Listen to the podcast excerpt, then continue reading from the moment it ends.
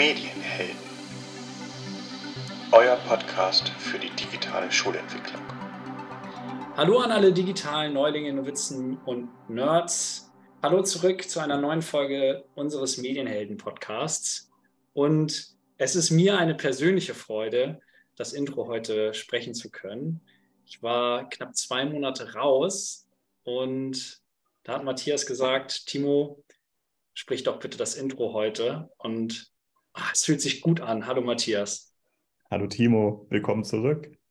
Hast du deine ja. Zeit genossen? Ja, also sehr. es war schon großartig, ähm, kein Geheimnis. Ich bin Papa geworden und äh, ja, da ticken die Uhren anders. Da ist auch kurz der Podcast mal total unwichtig und alles läuft so schön entschleunigt ab. Ähm, ganz anders als mit unseren Medien, wo ja alles doch eher beschleunigt wirkt, was ja auch in vielerlei Hinsicht gut ist. Aber da, das waren zwei besondere Monate, ja. War Schule für dich ein Thema? Nein, ich habe äh, äh, auf iSurf in unserem äh, Mail-Programm habe ich eine, eine Autonotiz eingefügt, habe gesagt, bitte nicht stören, ich kann jetzt nicht. Und da musste ich mich auch selber schützen, weil ich weiß, dass ich ja doch mal irgendwie vielleicht reingucke und wenn dann da die blau hinterlegte 149 aufpoppt, dann werde ich unruhig. Und das hat gut geklappt. Vielen Dank auch da an die Kollegen. Das wird äh, Gott sei Dank im Jahr 2023 äh, offenbar gewertschätzt, dass es das gibt, dass man raus sein kann mhm. und eben entsprechend auch respektiert. Und wie war jetzt so äh, das Reinkommen? Jetzt ist letzte Woche bist du so erst wieder reingekommen.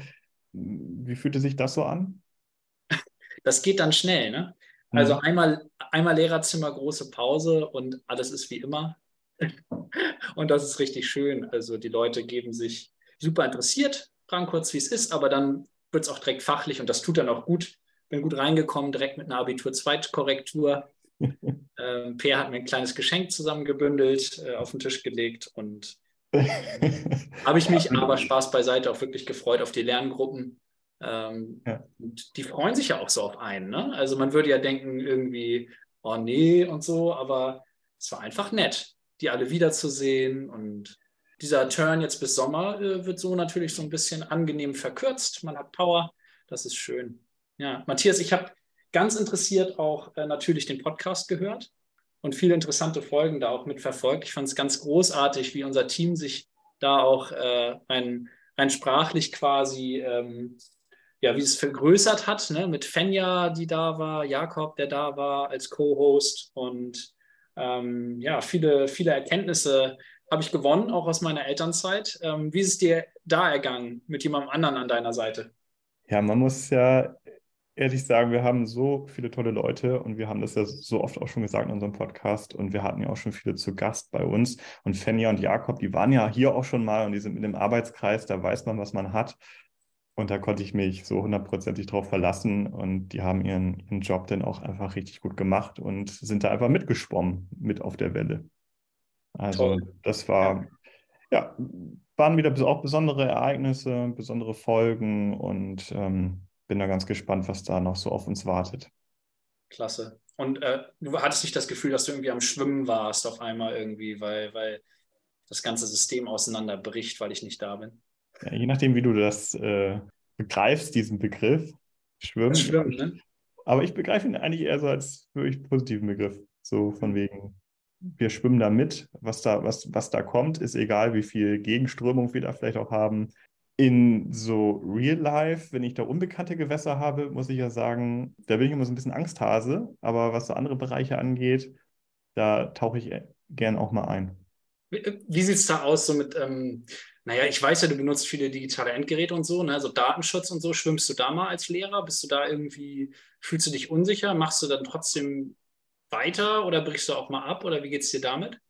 Oh, das ist eine gute Frage. Habe ich das, habe ich schon mal, kann mich jetzt nicht daran erinnern, dass ich was abgebrochen hätte. Ähm, da fühlte ich mich eigentlich äh, anscheinend schon sicher. Aber weil wir, glaube ich, auch diesen Rückhalt haben probiert das ruhig mal aus, ähm, seid da mutig und geht da voran. Und ich glaube, spätestens jetzt so äh, mit, der, mit der Folge von Herrn Schröter, der auch sagte, ja, das wird manchmal auch von Gemeinde zu Gemeinde unterschiedlich interpretiert, was da für Erlasse und Gesetze herrschen. Das ist manchmal gar nicht so eindeutig. Und da fand ich so spätestens da, ja, okay, manchmal kann man es auch gar nicht so zu 100 Prozent sagen, ob das jetzt in Ordnung ist, weil es unterschiedlich ausgelegt wird. Ja, und ich habe auch das Gefühl, dass ich manchmal die ganze Datenlage und die Erlasse und was, wie ist es eigentlich auch gar nicht überblicken kann. Ähm, da bedarf es halt auch einer Schulleitung, die sagt, seid mutig, wie du schon sagst, probiert es aus. Und ich bin äh, sehr dankbar, dass du äh, ja in, in, meiner Abwesenheit äh, das Netzwerk auch weiter vorangetrieben hast und hast, glaube ich, jemanden heute eingeladen, eine Person, die auf Daten guckt, gar nicht so sehr auf Datenschutz vielleicht, sicher auch, aber auf die Datenlage hinsichtlich ähm, des Medienumgangs von Kindern und Jugendlichen. Ähm, und ich persönlich erhoffe mir, dass wir vielleicht heute genau da weniger schwimmen und ein bisschen mehr Sicherheit äh, kriegen können als Lehrkräfte. Magst du unseren Gast einfach mal vorstellen? Heute zu Gast bei uns von dem Medienpädagogischen Forschungsverbund Südwest ist Frau Keretmann bei uns. Wir grüßen Sie ganz herzlich. Hallo, ja, danke für die Einladung. Frau Keretmann, können Sie uns vielleicht mal mitnehmen, was macht eigentlich der Medienpädagogische Forschungsverbund Südwest? Langer Name, MPFS. Was macht ähm, der? Genau. Genau, äh, MPFS ist die Abkürzung. Genau, ähm, der MPFS, dazu zählen die Medienanstalten von Baden-Württemberg und Rheinland-Pfalz. Und ähm, da führen wir in Zusammenarbeit mit dem SBR immer regelmäßig verschiedene Studien durch, die sich mit der Mediennutzung von Kindern und Jugendlichen beschäftigen. Das Ganze gibt es schon seit 1998. Das heißt, wir haben da tatsächlich auch über einen längeren Zeitraum immer Daten und können schauen, wie sich die Mediennutzung so im Laufe der Zeit entwickelt hat. Und äh, die Studien beschäftigen sich mit verschiedenen Zielgruppen. Also für die Kleinkinder von zwei bis fünf ist es die Mini-Kim-Studie, für Kinder von sechs bis 13 die Kim-Studie und für Jugendliche von 12 bis 19 die Jim-Studie. Die ähm, erscheint auch jedes Jahr. Ähm, genau, und 2021 hatten wir zum ersten Mal auch eine Studie, die sich mit der Mediennutzung von Seniorinnen und Senioren beschäftigt. Super interessant. Ja, wir werden sicher gleich auch äh, vielleicht nochmal en Detail über diese Studien äh, sprechen, aber mich würde interessieren, Frau Kerettmann, wie, wie sind Sie persönlich genau beim MPFS gelandet, bei der MPFS? Ich habe mir vorgenommen, ich nehme jetzt nur die Abkürzung, weil ich mich bestimmt sonst verhaspe. Jetzt kriegst du mit dem Artikel nicht hin. Naja, aber wie ist der Werdegang? Mögen Sie uns da einmal mitnehmen? Haben Sie mit Medien eine Ausbildung genossen oder was ist da der Hintergrund? Ich habe äh, im Bachelor Erziehungswissenschaft mit Soziologie und Psychologie studiert und dann den Master in Forschung und Entwicklung in der Erziehungswissenschaft ähm, angeschlossen und äh, danach dann beim Kindermedienland unter anderem gearbeitet und später beim IBBW, also Institut für Bildungsanalysen Baden-Württemberg und jetzt seit 2020 bei der LFK, also bei der Medienanstalt für Baden-Württemberg, ähm, wo ich jetzt auch meine beiden Interessensgebiete sozusagen verknüpfen konnte. Also zum einen die Medienpädagogik und äh, die Forschung. Genau. Ja, sehr passend für das, was Sie da jetzt auch aktuell machen, Ihr Hintergrund. Wenn wir mal hinter diese Idee schauen vom MPFS, was war da am Anfang? Wir, wir haben das nachgeschaut, seit, oder Sie haben es auch gerade schon gesagt, Gründungsjahr 1998, das ist schon über, über 20, 25 Jahre, 25 Jahre her. Diese Idee damals ähm, der, der Gründung, was steckt dahinter? Warum hat man das gemacht? Ähm, genau, also wir haben dieses Jahr 25-jähriges Jubiläum tatsächlich. ähm, es war so, dass das Thema Mediennutzung und vor allem auch der kritische Teil der Mediennutzung äh, viel diskutiert wurde. Früher vor allem auch sowas im Hinblick auf digitale Spiele, inwieweit haben die negative Auswirkungen auf Jugendliche und Gewaltbereitschaft und solche Sachen. Und oft werden solche Diskussionen dann auch ähm, emotional geführt und man hat immer so ein Bauchgefühl, was einem etwas sagt, aber ähm, es haben tatsächlich auch viele Daten, einfach Basisdaten gefehlt, ähm, wo man dann sagen konnte, okay, so sieht es auch tatsächlich aus. Und auf diese Daten können wir, auf dieser Grundlage können wir eben schauen, ähm, was wir entwickeln möchten, was wir äh, für Förderprogramme brauchen, was wir für äh, Förderung für Kinder und Jugendliche in dem Bereich brauchen und einfach um da so eine, so eine Datenbasis zu haben, auf der man eben dann auch ähm, Maßnahmen dann herausziehen kann. Also was, vor dem Hintergrund ist es entstanden. Ja, was waren 1998 so konkret die Ängste? Waren das schon Ego-Shooter-Spiele? Das ist sowas, was sich bin 89er Baujahr, was ich bei mir so irgendwie im Hinterkopf so, was ich da noch habe, sind das so solche Themen gewesen? es war ja wahrscheinlich noch losgelöst vom Internet, oder? Ja, also Mediennutzung bedeutet natürlich alle Medien von Büchern, Radio äh, bis eben hin zu digitalen Medien. Ähm, aber genau tatsächlich am Anfang war gerade dieses Thema mit Killerspielen und Ego-Shootern und so gerade schon sehr zentral und wurde sehr viel diskutiert. Genau. Da kann ich mich auch noch sehr gut dran erinnern. Oder die flammt ja immer wieder auf, diese Diskussion. Ja. Sollte, sollten Ego-Shooter verboten werden? Alles, was, was mit Gewalt in irgendeiner Form zu tun hat, sollte das überhaupt ähm, kaufbar sein in Deutschland für Jugendliche? Timo, hast du da eine Meinung dazu? Also ich erinnere da Filme wie Bowling for Columbine, ne? das war diese mhm. Zeit irgendwie, wo sehr stark, sehr schnell da äh, Dinge verknüpft wurden. Habe ich eine Meinung zu. Ich bin tatsächlich irgendwie jemand, der Sport sehr gerne analog betreibt. Hm. Ich habe Respekt vor Leuten, die E-Gaming betreiben. Nicht umsonst werden eben auch die E-Gaming-Vereine in Verbänden organisiert. Da, das, das, das ist okay, ist nicht mein persönlicher Bereich, aber ich würde sagen, dass das ein, eine zu kurz gedachte äh, Rechnung ist, wenn man sagt, ich spiele Computer und als nächstes laufe ich in die Schule mit, mit, der, mit der Absicht, äh, böse Dinge zu tun habe da keine endgültige Meinung. Ich weiß, ich hatte die Gym-Studie äh, 98 da äh, Ergebnisse zutage fördern können, Frau Kirtmann? Also ähm, generell jetzt nicht aus der Gym-Studie, aber es gibt Untersuchungen, ähm, die sich zum Beispiel damit beschäftigen, inwieweit ähm, Ego-Shooter sich auf die Gewaltbereitschaft auswirken. Und ähm, da sieht man zum Beispiel auch tatsächlich, dass gerade weil Ego-Shooter eben nicht eine, eine tiefe Story haben, die einen da mitzieht, tatsächlich nicht so sehr auf die Gewaltbereitschaft in Versuchen sich ausgewirkt haben, sondern eher zum Beispiel im Vergleich, wenn man ähm, Filme anschaut, die sich damit auf einer anderen Ebene auseinandersetzen und da äh, emotionaler viel mehr ein mitnehmen, dass sich sowas viel stärker ähm, auswirkt, wie jetzt Ego-Shooter, bei denen man, bei denen es ja eigentlich eher um, um Rollen geht, die man dann da in dem Moment ausführt und ähm, ja, das, das hat tatsächlich gar nicht so diese, diese Auswirkungen, die man da befürchtet.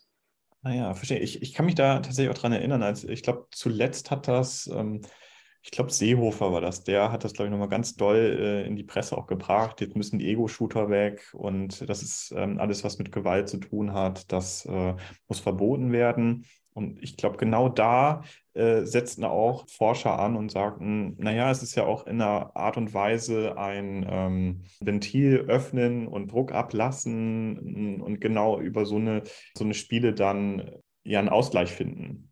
Ob das ein guter Ausgleich ist, das weiß ich nicht. Aber ähm, letzten Endes ist es eine Art von Ausgleich und führte vielleicht eher weniger dann, dass ähm, in der Realität vielleicht was Schlimmes passiert. Äh, aber da stecke ich jetzt vielleicht auch nicht zu, so tiefer drin und da bräuchten wir vielleicht auch nochmal jemanden, der sich da noch ganz konkret so äußern könnte. Aber daran kann ich mich halt erinnern, dass das, dass das zu einfach gedacht war. Ne? Die Forderung, das muss jetzt alles verboten werden und dann wird alles gut, das stimmt nicht. Ne? Und es könnte genau. sogar vielleicht noch negative Effekte haben. Ganz klar. Genau, es gibt ja auch immer so viele Faktoren, die bei sowas mit reinspielen. Das kann man nie immer auf eine Sache dann immer runter reduzieren. Ja. Die Motive haben sich sicher warum es diese Gym, Mini-Gym und so weiter Studien gibt. Die Motive haben sich ja sicherlich verändert. Wir sind im Jahr 2023. Die aktuellste Studie bezieht sich auf das vergangene Jahr. Gibt es Meilensteine entlang der Gym-Studie, meinetwegen auch der anderen Studien, wo Sie sagen, ähm, dass die Medienumgebung hat sich da so stark verändert, da haben wir Effektstärken gemessen, die so markant sind, da sollte man mal drauf eingehen. Ähm, also wenn man sich jetzt zum Beispiel die wichtigsten Apps anschaut für Jugendliche, dann ähm, haben wir gesehen, dass vor zehn Jahren zum Beispiel auch schon Messenger wie WhatsApp ähm, auf dem ersten Platz waren ähm, und auf Platz zwei genauso wie heute ähm, soziale Netzwerke, äh, aber andere Plattformen als heute. Also damals war zum Beispiel Facebook noch sehr beliebt und heute nutzen nur noch etwa ein Viertel der Jugendlichen Facebook regelmäßig. Ähm, stattdessen sind jetzt zum Beispiel Snapchat und Instagram dann noch beliebter geworden und erfolgreicher geworden.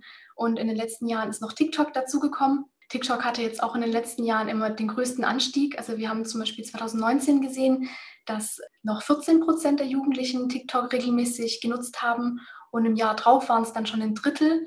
2021 ähm, 46 Prozent und letztes Jahr waren wir schon bei über der Hälfte mit 54 Prozent. Damit hat TikTok jetzt seit 2021 sogar Snapchat überholt. Das war zum Beispiel etwas, was wir so in den letzten Jahren gesehen haben.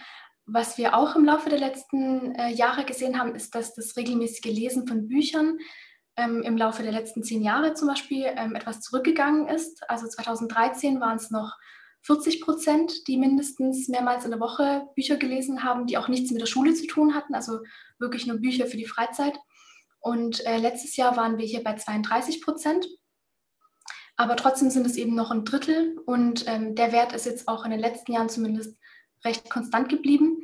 Ähm, die durchschnittliche Lesedauer war während äh, Corona sogar angestiegen. Also 2019 haben die Jugendlichen zum Beispiel im Schnitt 53 Minuten am Tag gelesen und äh, zu Beginn der Pandemie ist der Wert auf 74 Minuten hochgegangen. Aber jetzt ähm, hat sich das wieder angeglichen, also ist wieder zurück auf den Wert davor. Also letztes Jahr waren wir bei 53 Minuten im Schnitt. Ähm, da hat sich das wieder angeglichen. Ähm, aber generell haben wir natürlich durch Corona auch schon gesehen, dass sich die Mediennutzung verändert hat. Also es hatte auf jeden Fall einen starken Einfluss, ähm, zum Beispiel auch auf die Online-Zeit, also die Zeit, die Jugendliche ähm, im Netz verbracht haben. Ähm, da waren wir vor Corona, also 2019 zum Beispiel im Schnitt noch bei 205 Minuten, die die Jugendlichen täglich ähm, online verbracht haben. Und äh, zu Beginn der Pandemie ähm, ist der Wert dann auf 258 Minuten angestiegen. Da ist das Homeschooling auch noch nicht mit reingerechnet, also wirklich nur die Freizeit. Ähm, natürlich hängt es auch damit zusammen, dass natürlich viel anderes ähm, nicht möglich war. Also viele andere Freizeitaktivitäten waren gar nicht oder nur eingeschränkt möglich.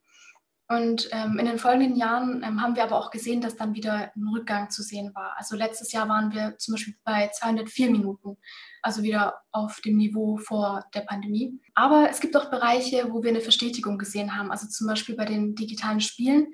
Da ist der Wert auch angestiegen ähm, durch Corona. Also 2019 vor der Pandemie waren wir noch bei 81 Minuten, die äh, Jugendliche täglich digital gespielt haben. Und äh, der Wert ist dann um 40 Minuten im Schnitt ähm, angestiegen auf 121 Minuten. Ähm, das ist dann in den Jahren danach etwas zurückgegangen, aber ähm, lag jetzt letztes Jahr noch bei 109 Minuten, also immer noch deutlich über dem Wert von ähm, Corona. Und ähm, was auch zum Beispiel interessant war in der Zeit, ist, dass die Nutzung von ähm, Online-Tageszeitungen bei Jugendlichen auch etwas angestiegen ist, also um sechs Prozentpunkte. Ähm, da hat man auch gesehen, dass auch bei Jugendlichen eben ein erhöhter Informationsbedarf da war während Corona. Ähm, wenn man jetzt auch ähm, unabhängig von Corona noch auf die Mediennutzung schaut ähm, im Laufe der, der Jahre, sieht man auch, dass Smartphone, Internet und Musik hören die ähm, wichtigsten Medientätigkeiten sind in der Freizeit von Jugendlichen. Gerade Musik hören schon seit Beginn der Gym-Studie äh, vor 25 Jahren schon immer sehr äh, weit oben im, der, auf der Liste war, wenn es um die ähm, Medienaktivitäten in der Freizeit geht. Und ähm, auch heute hören äh, über 90 Prozent der Jugendlichen regelmäßig Musik. Früher natürlich dann eher über Kassetten, später CDs, Discmans und äh, seit Mitte der 2000er dann waren die MP3-Player besonders verbreitet. Und äh, jetzt sind wir eben hauptsächlich bei Streaming angelangt. Und Online-Musik hören war auch schon Anfang der 2000er ähm, kam es auf. Äh, 2003 haben zum Beispiel schon ein Viertel der Jugendlichen übers Internet Musik gehört, ähm, aber das war dann eher eben am PC. Und äh, mittlerweile kann man natürlich über das Smartphone auch unterwegs Musik hören und YouTube hat ähm, die Funktion des Musikfernsehens übernommen. Also die Wege, über die man Musik hören kann, ähm, haben sich sehr stark erweitert, aber das Thema an sich war schon ähm, zu Beginn der Gym-Studie ganz zentral im Alltag von den Jugendlichen. Was mich ja persönlich freut, Matthias, ist, dass Frau Kettmann hier gerade auch so einen Fakt einfach fallen lässt, der ja so gar nicht negat negatives Bild nur wirft auf Mediennutzung als solche. Ich möchte das gerne herausheben. Ähm, 6% Anstieg bei der Nutzung von, von, von Zeitschriften, die man oder Zeitungen, die man online bezieht. Ähm, irgendwie doch auch ein Argument für digitale Endgerätnutzung in unserer Schule, oder? Wir saßen zusammen in der Schulkonferenz jetzt gerade. Ähm, dort wurde wieder Handynutzung diskutiert. Wir haben eine neue Schulordnung, Frau Keretmann, die es ausdrücklich erlaubt, dass Handys genutzt werden. Es gibt eigentlich keinen Ort, an dem unsere Handys auf dem Schulgelände verboten sind. Jetzt haben wir vielleicht nochmal nachträglich auch ein gutes Argument. Ich hätte das sehr gerne am Montag genutzt. ja. ja, absolut. Ich meine, mit einer mit, einer, mit einem Papier, also eine, eine, richtige physische Zeitung, da hole ich auch nicht mehr viele Schüler mit ab. Ne? Die gucken das manchmal dann auch wie ein kaputtes Auto an und möchten dieses, äh, diese Zeitung halt einfach digital haben, weil es praktikabel ist. Ähm, das ist auf ihrem Smartphone drauf, Tablet drauf. Das kann ich verstehen. Also es ist dann quasi nur ja, ein Transfer äh, vom analogen Raum in den digitalen Raum. Ähm, das, ist, das ist ja insofern, wie du sagst, eine, eine gute Entwicklung. Aber jetzt willst du andere Leute haben, die werden sagen, ja, wenn die nur auf den Bildschirm gucken, ähm, dann kriegen die einen, einen, steifen Nacken. Aber ich meine, eine Zeitung lese ich doch vielleicht auch nicht unbedingt anders, oder? Also die Zeit mit ihren vier Quadratmetern, das ist qualitativ auch recht anspruchsvoll. Ähm, nee, Spaß beiseite. Ich genieße tatsächlich auch manchmal nochmal das, das, das Paperback quasi. Ähm, wie sieht es bei dir aus? KN als Tageszeitung ähm, in Papierform? Ich habe das vor ich glaube, vor zwei Jahren habe ich so richtig aufgehört, wirklich äh, was in, in Postkasten zu bekommen, sondern es ist dann halt auch alles bei mir digital, weil ja, Bücher bin ich dabei, ne? da setze ich mich gerne aufs Sofa und dann, dann lese ich das und aber Magazine, Zeitschriften in die Richtung Zeitung, das ist eher digital bei mir. Wie ist es bei Ihnen, Frau Kiretmann? Also gerade äh, Zeitungen auch eher digital, aber Bücher tatsächlich doch ähm, in gedruckter Form am liebsten. Das ist irgendwie ähm, trotzdem ein anderes Gefühl, wenn man ein Buch in der Hand hat für mich. Ja, hört man von, von vielen Seiten. Ne? Die, dieses Leseerlebnis, das ist nochmal was anderes. Man, man riecht das Buch. Ähm, äh, jedes Buch ist ein bisschen anders gestaltet. Ähm, ja, es hat schon was. Ich glaube auch unsere Schüler in der, in der Lesestunde, ähm, hast du da schon mal jemanden gesehen, der auf dem Tablet liest in der Lesestunde? Weiß ich gar nicht. Nee, interessanterweise nein.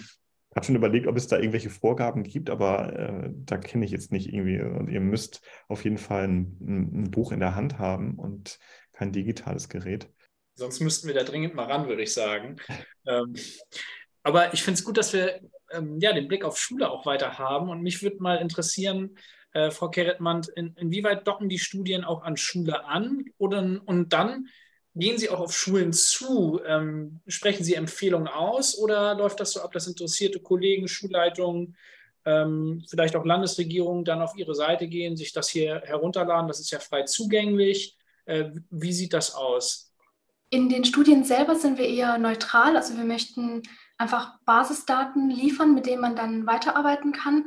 Ähm, aber in den Medienanstalten ähm, haben wir auch Bereiche, die ähm, speziell Projekte entwickeln, um die Medienkompetenz von Kindern und Jugendlichen zu fördern. Und äh, da schauen wir natürlich schon auch aus den Ergebnissen der Studie, inwieweit man daraus Erkenntnisse ziehen kann ähm, dafür. Also zum Beispiel das ist jetzt auf die KIM-Studie bezogen, also für die, auf die jüngeren Kinder. Äh, da haben wir zum Beispiel gesehen, dass äh, relativ wenig Eltern, also nur, ähm, zwei, äh, nur ein Drittel technische Schutzmöglichkeiten nutzen, um ihre Kinder vor ungeeigneten In Inhalten ähm, zu schützen. Und daraus haben wir zum Beispiel dann auch den Bedarf gesehen, dass man da noch ähm, was machen muss. Und es ist natürlich auch verständlich, dass man da als Elternteil auch vielleicht auch überfordert ist, weil es einfach so viele Geräte mittlerweile gibt, so viele Apps und ähm, Software, die sich auch noch ständig verändert und da den Überblick zu behalten, welche ähm, Einstellungen man machen kann, das ist natürlich auch nicht so einfach. Und ähm, daraus haben wir zum Beispiel ähm, ein Projekt entwickelt, ähm, medien-kindersicher.de, ähm, wo man in Schritt-für-Schritt-Anleitungen äh, die Möglichkeit hat, sich für verschiedene Geräte und Apps und allem ähm, das anzeigen zu lassen, wie man da Einstellungen vornimmt und ähm, auch Empfehlungen für welche Altersgruppe, ähm, was ähm, ja empfohlen wird an Einstellungen. Und ähm, genau, also daraus leiten wir dann eben auch Sachen ab. Wenn man sich jetzt mal das Dokument, die aktuelle GYM-Studie 2022 anschaut, das sind ja über 68 Seiten, da sind ganz viele Daten, da muss man mal selektieren und mal gucken, was ist da interessant. Sie haben jetzt schon ein bisschen was rausgegriffen. Ähm, grundsätzlich zu dieser GYM-Studie nochmal, da werden Jugendliche zwischen 12 und 19 befragt zu ihrem Medienkonsum. Wie viel machen da mit eigentlich? Ähm, also wir haben in jeder Runde 1200 äh, Jugendliche befragt, äh, auch in ganz Deutschland. Also manchmal ist es ein bisschen irritierend, wenn man Medienpädagogischer Forschungsverbund Südwest hört, aber die Studien beziehen sich auf äh, ganz Deutschland. Und ähm, wir haben auch ähm, die Stichprobe quotiert nach Alter, Geschlecht und Bundesland. Das heißt, nach diesen Kriterien ist die Stichprobe eben auch so verteilt, wie sie tatsächlich in der Gesellschaft verteilt ist, laut Statistischem Bundesamt. Und äh, dadurch haben wir eben eine repräsentative Stichprobe und befragen da jedes Jahr eben 1200 Jugendliche in dem Alter. Wenn ich einschätzen sollte, wie oft ich eigentlich am Handy bin, ähm, wie oft ich etwas mache, da würde ich wahrscheinlich vielleicht eher untertreiben und sagen, oh, so viel ist das gar nicht. Manchmal stellen wir das gar nicht so richtig fest, dass wir es doch gerade schon wieder konsumiert haben. Ist das denn eher denn ein Gefühl von den Jugendlichen oder kriegen die denn so richtig einen Auftrag, ihr, ihr Medienkonsumverhalten denn auch zu reflektieren, zu betrachten, erstmal für einen gewissen Zeitraum oder wie muss man sich das vorstellen? Ähm, also wenn wir nach der Zeit fragen, ist es im Rahmen der Gym tatsächlich eine Selbsteinschätzung der Jugendlichen. Also wir sagen, was eben alles zu Internetnutzung zählt und ähm, dann sollen sie das selber einschätzen. Ähm, das Gute ist natürlich, dass wir das, auch wenn das der Wert wahrscheinlich nicht exakt so sein wird, äh, trotzdem im Laufe der Zeit eben dann Entwicklungen aufzeigen können. Das auf jeden Fall, ja. Ähm, haben Sie da so, so Ausreißer ganz weit nach oben, wo man, wo man denn schon denkt, boah, 14 Stunden Konsum von Medien, ähm, haben Sie da so ein paar Ausreißer? Ähm, also da müsste ich tatsächlich nochmal ja. genauer in die Daten schauen, was da so das Maximum war, was wir ähm, bekommen hatten oder was, was angegeben wurde. Das kann ich mhm. jetzt aus dem Kopf nicht sagen, aber klar, es ist immer eine bestimmte Spannweite. Ja. Ich hätte noch eine Frage zu den Rahmenbedingungen der Gym-Studie. Die schreiben vorweg, dass aktuelle Trends und auch Entwicklungen ja immer wieder zum zu einer Veränderung im Mediennutzungsverhalten äh, dazu führen. Wenn man sich die Studie 22 anguckt, was waren eben solche Trends oder Entwicklungen? Ähm, ich könnte mir vorstellen, dass beispielsweise der Ukraine-Krieg ähm, eine Rolle vielleicht spielt. Können Sie da schon Sachen ableiten? Was haben Sie da beobachtet? Mhm, genau, also wir haben dadurch, dass wir die Gym ja jedes Jahr durchführen, zum einen die Möglichkeit, dass wir immer solche Fragen drin haben, die Basisdaten abbilden. Also wie ist es mit dem Gerätebesitz? Ähm, äh, wie ist es mit der Nutzung von bestimmten Medien? Und zum anderen haben wir auch die Möglichkeit, dass wir aktuelle Themen dann auch mit reinnehmen können. Und äh, wir hatten zum Beispiel Corona als ein Thema mit drin, äh, beziehungsweise haben da sogar eine kleine Zusatzstudie dazu gehabt und ähm, auch den Ukraine-Konflikt hatten wir insoweit aufgenommen, dass wir gefragt haben, wie sehr sie sich für das Thema interessieren oder auch ähm, welche äh, Sorgen sie sich in dem Zusammenhang machen. Ähm, aber auch das Thema zum Beispiel Fake News und Hate Speech hatten wir mit aufgenommen und hatten dazu auch ähm, letztes Jahr eine Zusatzerhebung gemacht. Ähm, weil bei manchen Themen ist es natürlich schwierig, das in der regulären Gym mit unterzubringen, weil wir, weil das dann doch zu, ja, sehr umfangreich ist und das dann ähm, schwierig ist, neben den Sachen, die wir eigentlich immer mit drin haben möchten, das noch dann zeitlich unterzubringen im Fragebogen. Und äh, deswegen machen wir manchmal eben auch noch Zusatzuntersuchungen. Und da hatten wir jetzt die Gym Plus zu Fake News und Hate Speech zum Beispiel aufgesetzt. Da hatten wir methodisch das auch ein bisschen anders, weil wir das ein bisschen explorativer anlegen wollten. Ähm, da haben wir im ersten Teil ähm, Gruppendiskussionen gehabt, sind also eher qualitativ am Anfang rangegangen und ähm, haben da ähm, untersucht, was Jugendliche ähm, unter Fake News und Hate Speech verstehen, wie sie das wahrnehmen, wie sie damit umgehen und haben auch aus den Ergebnissen das dann für den quantitativen Teil genutzt und haben da wieder eine größere Stichprobe dann befragt, quantitativ mit einem Fragebogen, ähm, haben da zum Beispiel auch festgestellt, wie äh, wichtig das Thema ist oder wie relevant das Thema im Alltag von Jugendlichen ähm, leider auch ist, also wie viele damit auch wirklich in Kontakt kommen.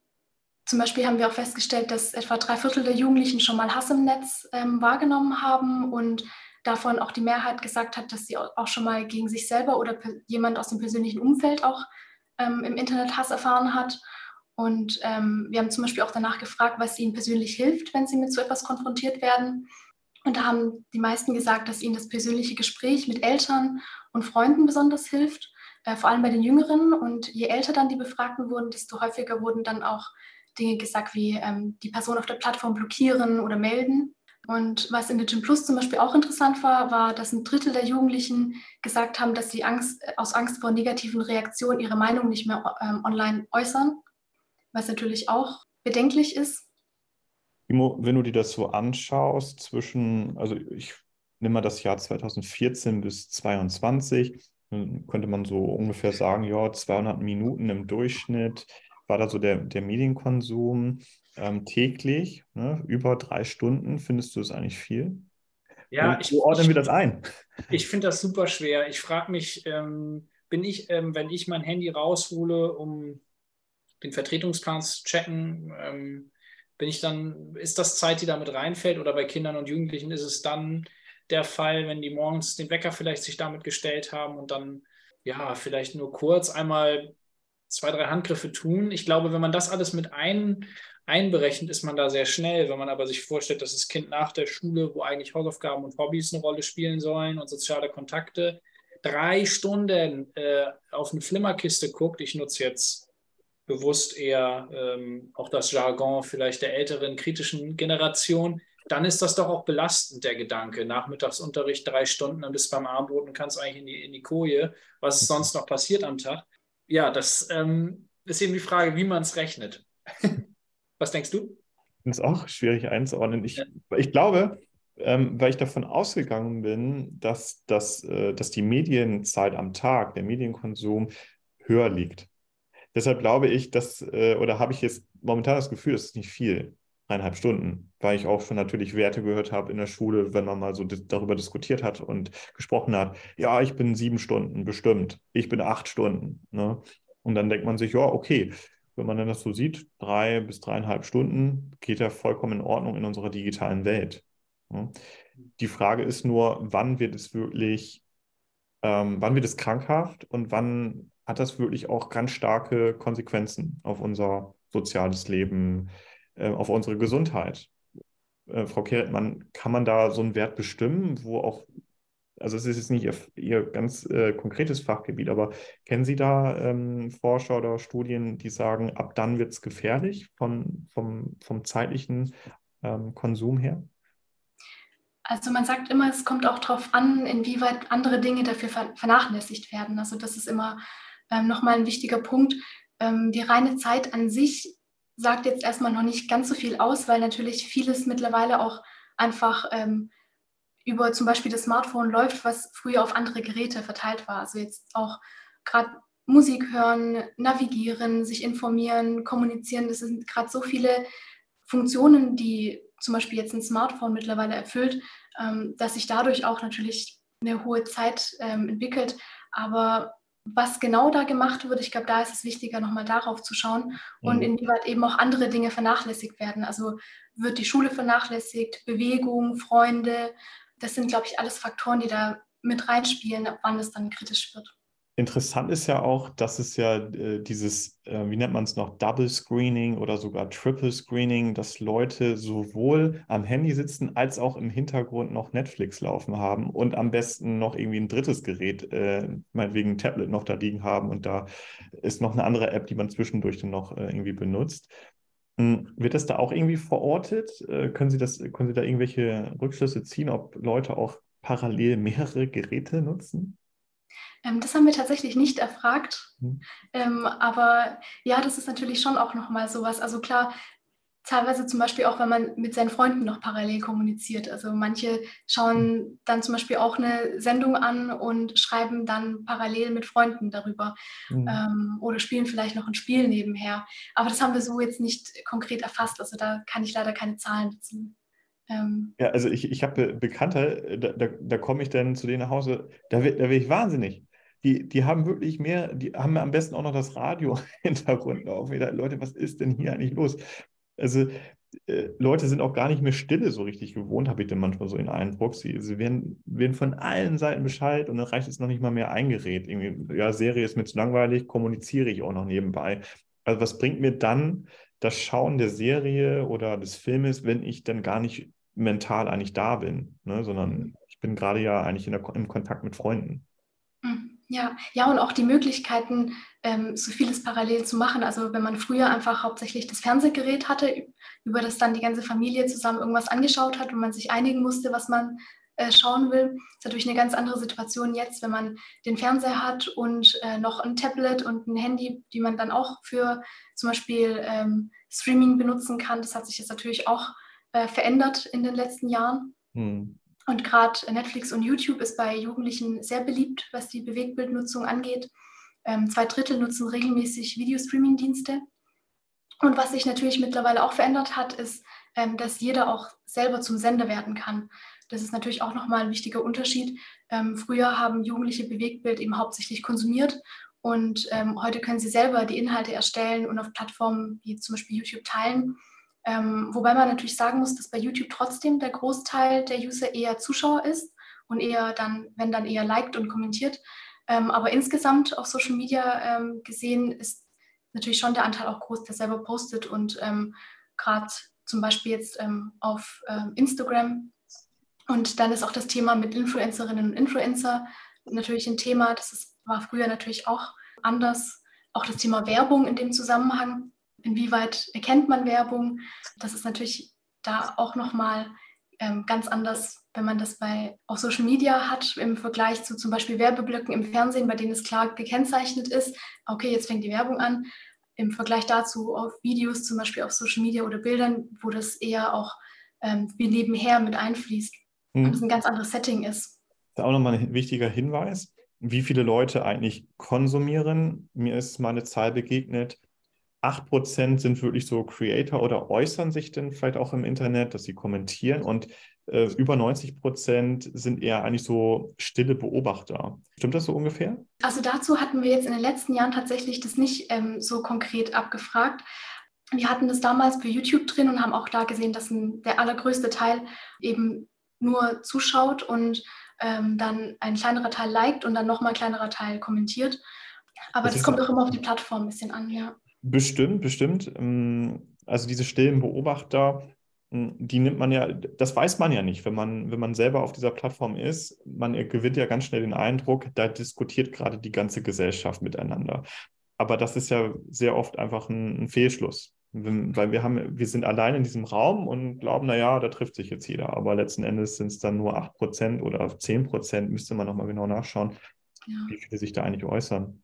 Genau, und wir haben ja zum Beispiel in der Gym Plus eben auch gesehen, dass ein Teil der Jugendlichen auch einfach ihre Meinung nicht mehr äußern möchte, weil sie Angst davor hat, dass negative Reaktionen kommen. Und gerade sowas ist dann natürlich bedenklich, weil manchmal eben doch der Anschein entsteht, dass das gerade eine Abbildung der Meinung der Gesellschaft ist, aber das eben nicht unbedingt so zutreffen muss. Gibt es etwas, was Sie uns nach Schleswig-Holstein senden möchten? Sie sprachen über ich glaube, ähm, drei Bedingungen hatten Sie genannt für die Studie, Alter, Geschlecht und dann war auch schon das Bundesland dabei. Sie sitzen in Stuttgart.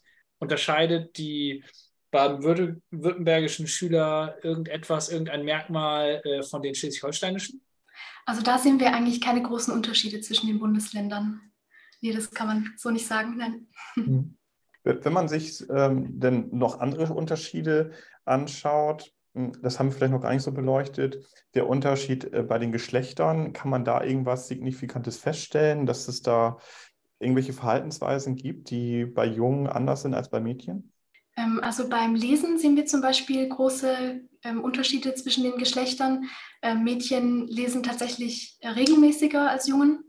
Und bei den digitalen Spielen sehen wir auch größere Unterschiede. Also da ist es eher andersrum. Da ist es eher so, dass die Jungen häufiger und auch länger äh, digitale Spiele nutzen. Wobei wir das in, bei den Mädchen in den letzten Jahren auch Anstiege gesehen haben. Aber genau das sind so die zwei Bereiche, bei denen sich die Geschlechter stark unterscheiden. Ist Lesen auch äh, Messenger verfolgen? Äh, müssen das größere äh, zusammenhängende Texte sein? Ab wann ist Lesen Lesen für Sie?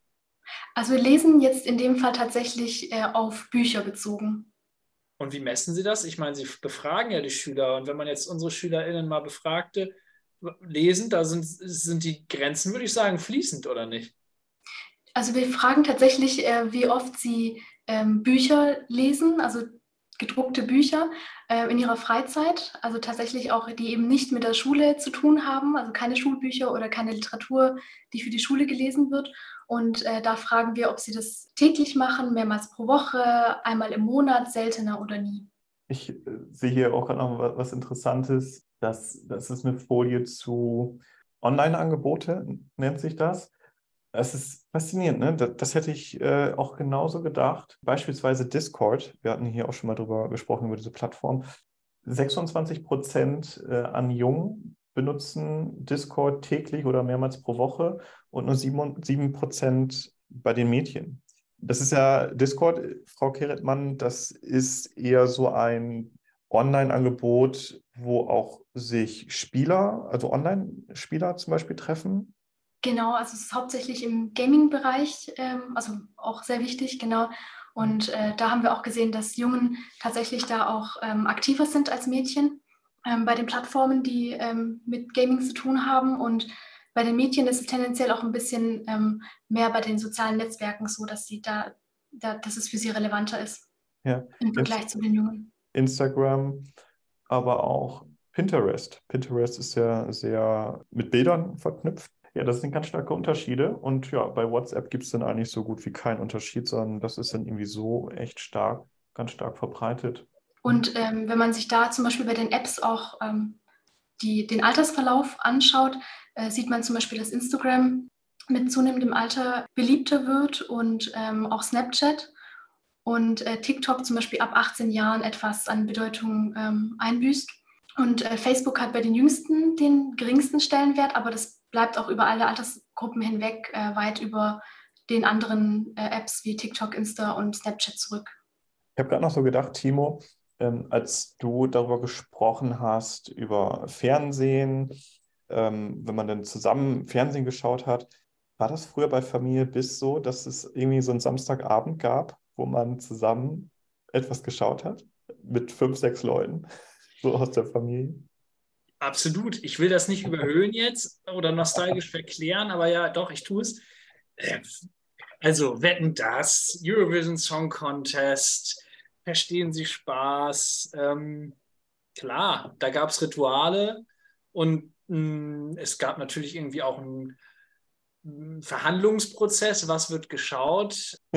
Das war jetzt nicht immer jeden Samstag so, aber das hat die Leute ein Stück weit zusammengeholt, würde ich sagen. Gott, das klingt jetzt wirklich so ein bisschen der alt. Aber, aber du, bei dir? Du, ich meine, du ziehst gerade auch so die, die Schultern hoch, so als würde dir ganz warm werden ums Herz. Was war es bei euch ähnlich?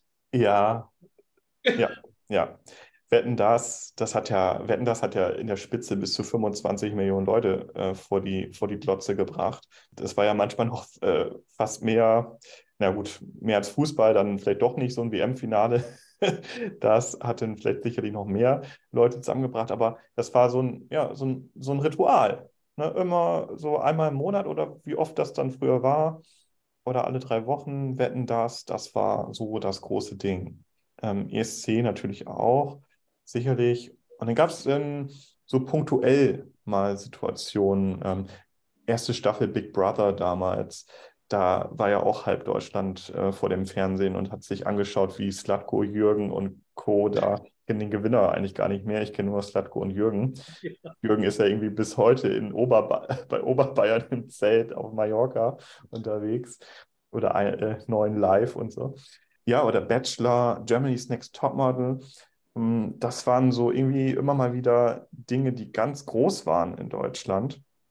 Und ich weiß nicht, ob es heute eigentlich noch etwas Vergleichbares gibt, was die Leute so zusammenbringt. Nicht, nicht so sehr überdauerndes, glaube ich, so Formate. Ich glaube, das ist, ähm, ist kurzlebiger. Ähm, es sind eher Trends oder vielleicht auch nur irgendein Move, der dann irgendwie kopiert wird oder so auf TikTok und irgendwie weiter entfremdet wird, aber dass da so ganze Formate über Jahrzehnte bleiben und mhm. generationsübergreifend prägen, nee, das glaube ich, ist, ist, ist heute anders. Ja. Es gibt noch eine, eine Folie hier, Lieblingssendung im Fernsehen, Top 5. Was glaubst du, Timo, liegt bei den Mädchen ganz oben? Berlin Tag und Nacht. Ich weiß es nicht. Gibt es sowas noch? Ich... Äh, ja, es gibt es noch, aber das ist, taucht hier tatsächlich auch. Ich kann ja mal die Top 5 mal nennen. Es sind tatsächlich gute Zeiten, schlechte Zeiten. Aua. Das mit, war damals schon schwierig. Ja. Äh, Germany's Next Top Model ist äh, ebenbürtig auf Rang 1, also jeweils 10% äh, haben gesagt, das ist so unsere Top 1 im Fernsehen. Und dann kommt noch Shopping Queen und Grey's Anatomy. das sind so die, die Top-Sendungen der Mädchen. Und bei den Jungs sind es dann die Simpsons, äh, Big Bang Theory, Galileo und Tagesschau und Sportschau. Reines Bildungsfernsehen. Jetzt werden die Schubladen auf und zu gemacht. Aber Frau Keretmann hat die Daten mitgebracht. Was sollen wir machen? Ja, es, Ist doch faszinierend, ja. oder? Ja. Was, was Sie ja auch vorhin meinten, diese sozusagen Straßenfeger, dass dann ähm, plötzlich alle zusammen auch vorm Fernseher saßen zu bestimmten Zeiten und ähm, äh, gemeinsam Sachen angeschaut haben gleichzeitig. Das hat sich natürlich auch aus der Hinsicht geändert, dass man jetzt äh, viel unabhängiger von der Zeit Dinge anschauen kann. Also man muss eben ja nicht mehr äh, zu der Zeit, in der es ausgestrahlt wird, die Sachen ähm, ansehen, sondern kann eben in der Mediathek oder bei Streamingdiensten sowieso dann ganz auch äh, zeitunabhängig Dinge schauen. Ich glaube, das ist ja auch nochmal ein großer Unterschied, wie sich das jetzt in den letzten Jahren so verändert hat. Ja, mhm. ja. also was man so grundlegend feststellen kann, ja klar, der Medienkonsum, der Online-Konsum, der hat logischerweise ganz stark zugenommen in den, in den letzten Jahren, Jahrzehnten, solange jetzt diese Gym-Studie schon da ist. Und das bringt mich halt auch wirklich zum Nachdenken, obwohl man weiß, okay, die halten sich ganz viel auf, die Jugendlichen, aber auch Erwachsenen und das wird ja auch dort immer mehr, ähm, wie oft wir uns eigentlich alleine in diesem großen Raum aufhalten und immer wieder mit den ganzen Inhalten konfrontiert sind. Ne? Und das war ja auch tatsächlich so ein, ein Bedenken, das äh, noch ein Elternteil gesagt hatte in einer, in einer Schulkonferenz, dass die dass die Schüler sehr oft einfach allein mit den Dingen sind, die dort sind. Und da war unsere Argumentation, ja, aber in Schule dann nicht mehr, weil wir ihnen dann helfen, Dinge zu verstehen, damit umzugehen. Aber auch ähm, dann, es bleibt ja immer so ein Rest. Ich hatte das letztens mit meinen Schülern noch, äh, da haben wir über die 50 Bewertungsfehlern oder 50 kognitiven äh, Verzerrungseffekten gesprochen. Wenn man sich das mal überlegt, äh, mit, mit wie vielen Verzerrungen wir persönlich eigentlich zu tun haben, so, sowohl jetzt im, im, im analogen Raum als auch im, im digitalen Raum, das bringt uns ja an Grenzen, Dinge zu beurteilen. Wenn wir Dinge jetzt sehen bei, bei Instagram, Twitter und Co., das sofort einzuschätzen, das ist ein, ein Ding der Unmöglichkeit. Und das treibt mir, glaube ich, einfach so ein bisschen die Sorgen in den Kopf, hm, dass wir ganz oft in diesem großen Online-Raum alleine sind. Und da bin ich jetzt halt immer noch so ein bisschen am Zweifeln, ob wir das schaffen, äh, in Zukunft äh, die Schüler und oder die kommenden Generationen so zu bilden, dass sie das schaffen, ähm, Dinge einzuschätzen weil auch ich schaffe das nicht. Also ich jeden Tag habe ich da einen Verzerrungseffekt und selbst wenn ich alles reflektiere, schaffe ich es nicht, eine Fake News von der anderen dann zu unterscheiden, sondern falle in den ersten Sekunden dann doch wieder drauf rein, obwohl ich eigentlich alle Werkzeuge im Kopf parat habe, schaffe ich das nicht, weil ich von, von einem visuellen Reiz gerade ähm, überlistet werde. Geht mir ganz genauso. Umso wichtiger, ähm, immer wieder auch mit Daten konfrontiert zu werden. Ne? Also zu schauen, wo stehen wir mit der Gym-Studie, was ist eigentlich Fakt, was nicht, wie schlimm, wie schlimm oder wie gut ist es. Und da müssen wir im Gespräch bleiben. Ja, genau. Und ja. da, macht, da macht es momentan keinen Sinn, mit, mit einer Siebtklässlerin über Twitter zu reden, sondern dann ist es dort wirklich TikTok, ähm, um zu schauen, okay, wie können wir ganz speziell auf dieser Plattform, in dieser App, wie gehen wir da mit den Inhalten um oder wie, wie, wie ähm, sollte ich mich da verhalten? Was, mit welchen Dingen kann ich da konfrontiert sein? Ich glaube, man muss es wirklich dann schauen, was, was liegt in diesen Top 20 der, der Apps und äh, anderen Dingen, die da konsumiert werden, um dann zu schauen, okay, ähm, für, jeden, für jede Plattform brauchen wir eigentlich schon fast einen anderen Ratgeber. Ich weiß nicht, Frau Keretmann, ist das so, dass es, ähm, dass es, dass man eigentlich bei unterschiedlichen Plattformen auch sich unterschiedlich dann auch beobachten muss oder sein Verhalten anpassen sollte? Mm, ja, also die Plattformen unterscheiden sich schon, ähm, schon äh, teilweise sehr, ähm, auch von den Nutzungsmotiven, die äh, man hat und auch vom, auch vom Aufbau her. Aber ich glaube, so zum einen grundlegend so eine Sensibilisierung für ähm, Algorithmen, denke ich, ist bei allen Plattformen wichtig. Ähm, das beeinflusst zum Beispiel einfach, was einem im Feed angezeigt wird und, und was nicht. Und das sind ja schon Sachen, die, die immer auf allen Plattformen relevant sind. Da eine Sensibilisierung zu schaffen oder auch das Thema, was gebe ich von mir preis?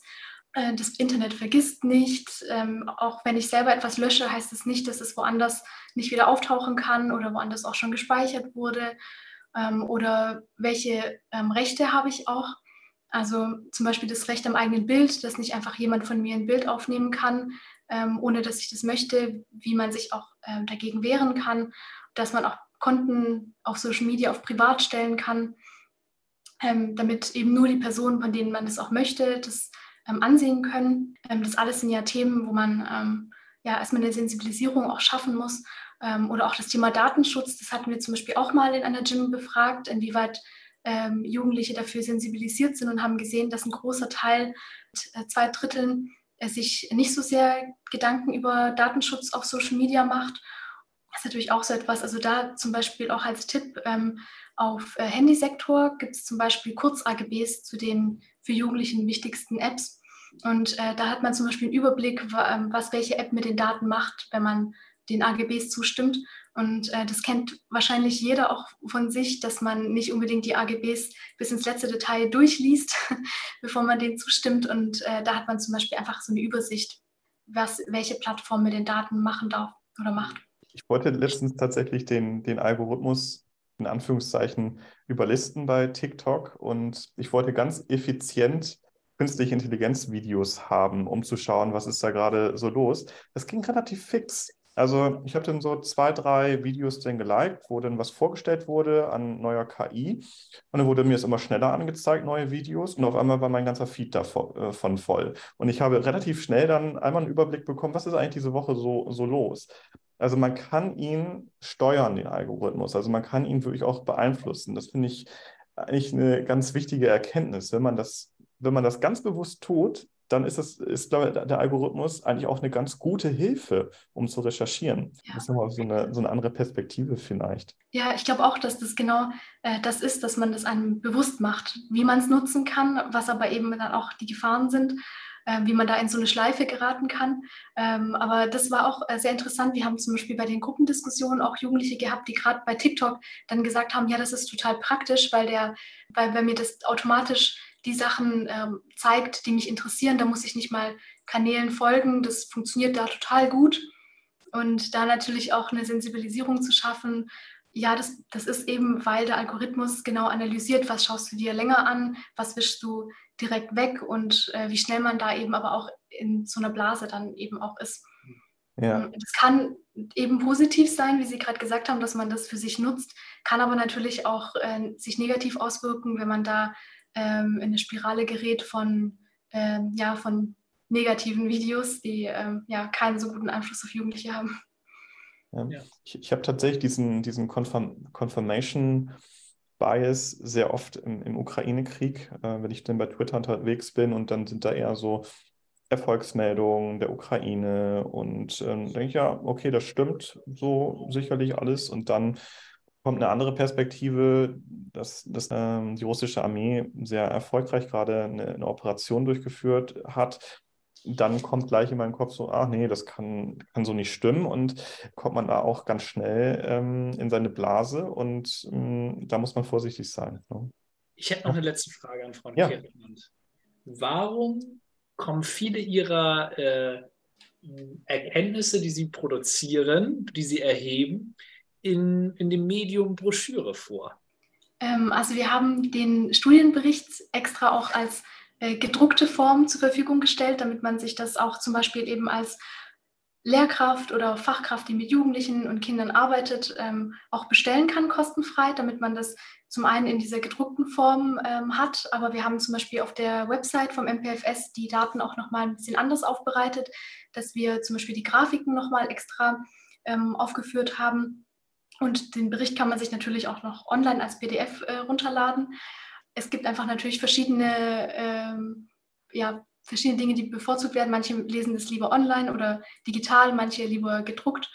Ähm, und für zum Beispiel ähm, Social Media haben wir Infografiken, in denen dann die also einzelne Ergebnisse nochmal ja, visualisiert werden. Also je nachdem, für welchen Kontext ist es natürlich auch immer ein bisschen unterschiedlich aufbereitet.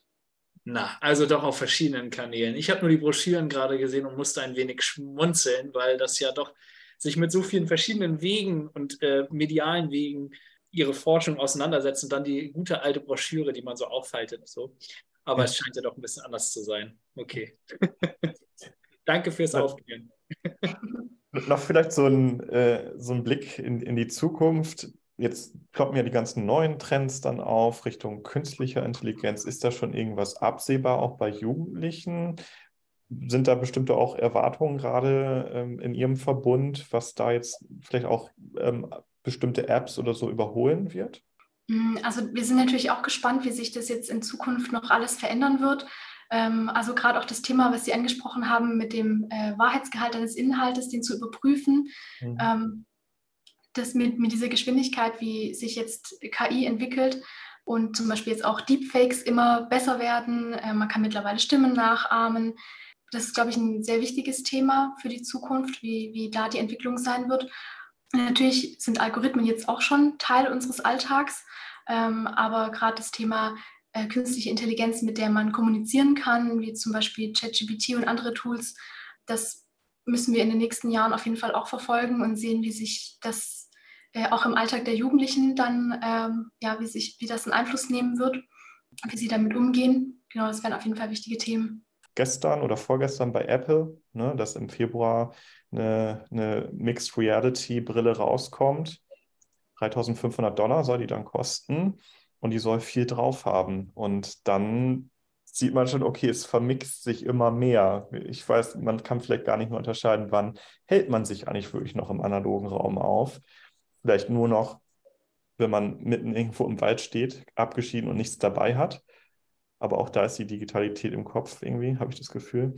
Ja, vielleicht lässt sich das irgendwann gar nicht mehr voneinander trennen.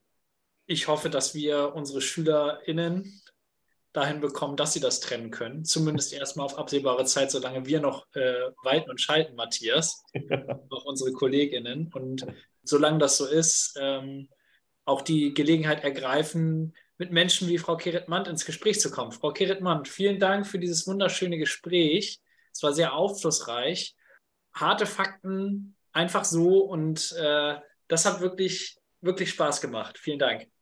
Sehr gern. Ja, mir hat es auch echt Spaß gemacht. Danke nochmal für die Einladung. Auch von meiner Seite vielen Dank. Ihnen weiterhin alles Gute und gutes Forschen, viele Daten für Sie und wir hören uns dann alle nächste Woche wieder. Bis dann. Tschüss. Tschüss.